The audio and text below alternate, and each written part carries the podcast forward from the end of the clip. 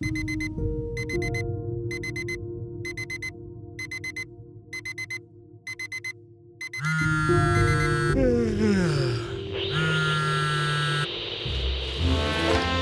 hold for a very important message.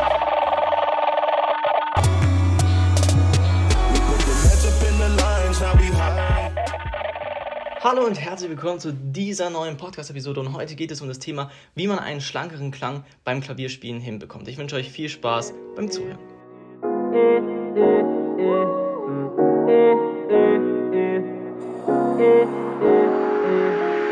Heartbroken, left open, I'm hopeless. Okay, lass uns direkt ähm, starten in diese Podcast-Episode. Die heutige wird wieder etwas kürzer sein, ist kurz, aber knackig und ähm, ja, ich möchte einfach heute einen Tipp mitgeben und zwar, ähm, ja, den ich auch selber jetzt über die letzte Woche ähm, ja, mich damit beschäftigt habe, ähm, bei meinem eigenen Stück sogar. Also ich bin gerade, um das vielleicht äh, auch mitzuverfolgen, ähm, gerade dabei, ähm, Brahms Rhapsodie zu spielen in H-Moll.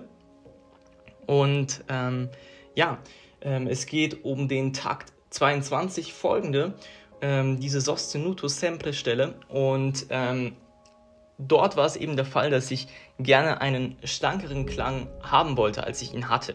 Und ähm, dann ähm, hatte ich bei meinem Dozent Unterricht gehabt und wir haben das ein bisschen besprochen. Und eigentlich war die Antwort wirklich sehr, sehr simpel.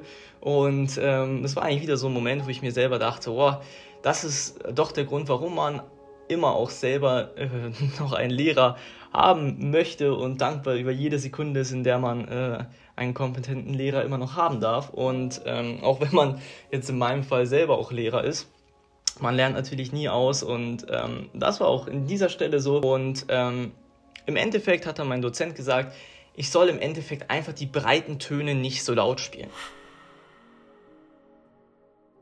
Das Ganze habe ich dann natürlich probiert umzusetzen und ähm, in dieser Stelle, ihr könnt auch gerne mal ähm, die Noten ähm, aufschlagen, gibt es sicher auch im Internet. Ähm, es ist eben die Brahms Rhapsodie in H-Moll, Takt 22. Und ähm, wenn wir die Stelle mal anschauen, man kann es auch mit ganz, ganz vielen anderen Stellen, mit jeder Stelle, die man halt schlanker haben möchte, ähm, auch darauf adaptieren. Und zwar an dieser Stelle war es eben so, wir haben ja, zwei Basstöne, in dem Fall eine Oktave, und dann haben wir ähm, eine Mittelstimme, die ist so ein bisschen orgelpunktmäßig äh, auf einem Fis. Und dann haben wir äh, Akkorde drüber und das ist dann praktisch so ein bisschen jetzt ganz vereinfacht gesagt diese Stelle. Und ähm, genau, und dort war halt die Frage, wie kriege ich das Ganze schlanker? Und ähm, das erste, was wir dann gemacht haben, war, dass wir die Basstöne probiert haben, leise zu spielen. Denn wenn die Basstöne leise gespielt werden, dann entsteht natürlich auch eine ganz, ganz andere Klangfarbe und natürlich auch im Insgesamten ein leiserer Klang. Und ähm, das war das erste, was wir probiert haben zu machen, was sehr, sehr gut funktioniert hat. Das hat schon einiges verändert. Und der zweite Punkt, den wir dann noch gemacht haben, der die Stelle, glaube ich, dann noch einen Tick äh, schöner klingen lassen hat, meiner Meinung nach, war dann eben, dass wir in dem, der Oberstimme, ähm, also die Oberstimme praktisch etwas hervorgehoben haben also klangtechnisch. Und ähm, sozusagen haben wir dann praktisch die obere Stimme von, von dem Akkord sozusagen hervorgehoben, die anderen etwas im Hintergrund gelassen. Und dadurch hat sich irgendwie so eine ganz, ganz schöne neue Klangfarbe gebildet. Und im Endeffekt hat diese beiden Sachen, also zum einen, dass wir den Bass, also die breiten Töne leise gespielt haben und zum anderen, dass wir ähm, die Melodiestimme etwas lauter gespielt haben, das hat dazu beigetragen, dass es insgesamt einen schlankeren Klang gebracht hat.